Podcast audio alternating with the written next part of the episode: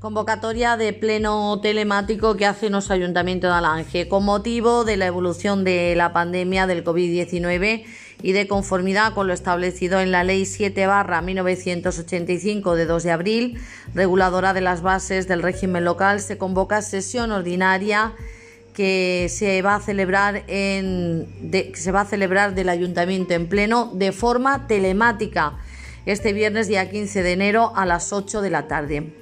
Al efecto, se remitirá el enlace a través del que podrán participar con cualquier dispositivo equipado con conexión a Internet, cámara y micrófono, teléfono móvil, portátil, tablet, ordenador, etc. Deberán instalar los participantes la aplicación Zoom en el dispositivo. El enlace, deciros que es para uso exclusivo de los miembros del Pleno, por lo que no se podrá acceder a terceros. El pleno será retransmitido en directo a través del canal de YouTube, al que se podrá tener acceso desde la página web del Ayuntamiento de Alange, que es www.alange.es.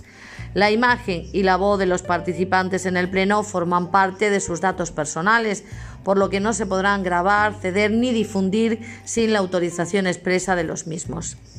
De no poder asistir, se ruega lo comuniquen a la alcaldía con la antelación suficiente y a partir de esta fecha se ponen a disposición los expedientes y cuantos antecedentes se relacionan con los asuntos incluidos en la convocatoria, al objeto de que mm, eh, puedan conocerlo antes de deliberar. Los asuntos a tratar son los siguientes. Primer punto, aprobación del acta de la sesión anterior. Segundo asunto, presupuesto municipal del 2021. Tercero, ordenanza reguladora de la tarjeta de estacionamiento para personas con discapacidad. Cuarto, ordenanza reguladora del uso público de la piscina municipal.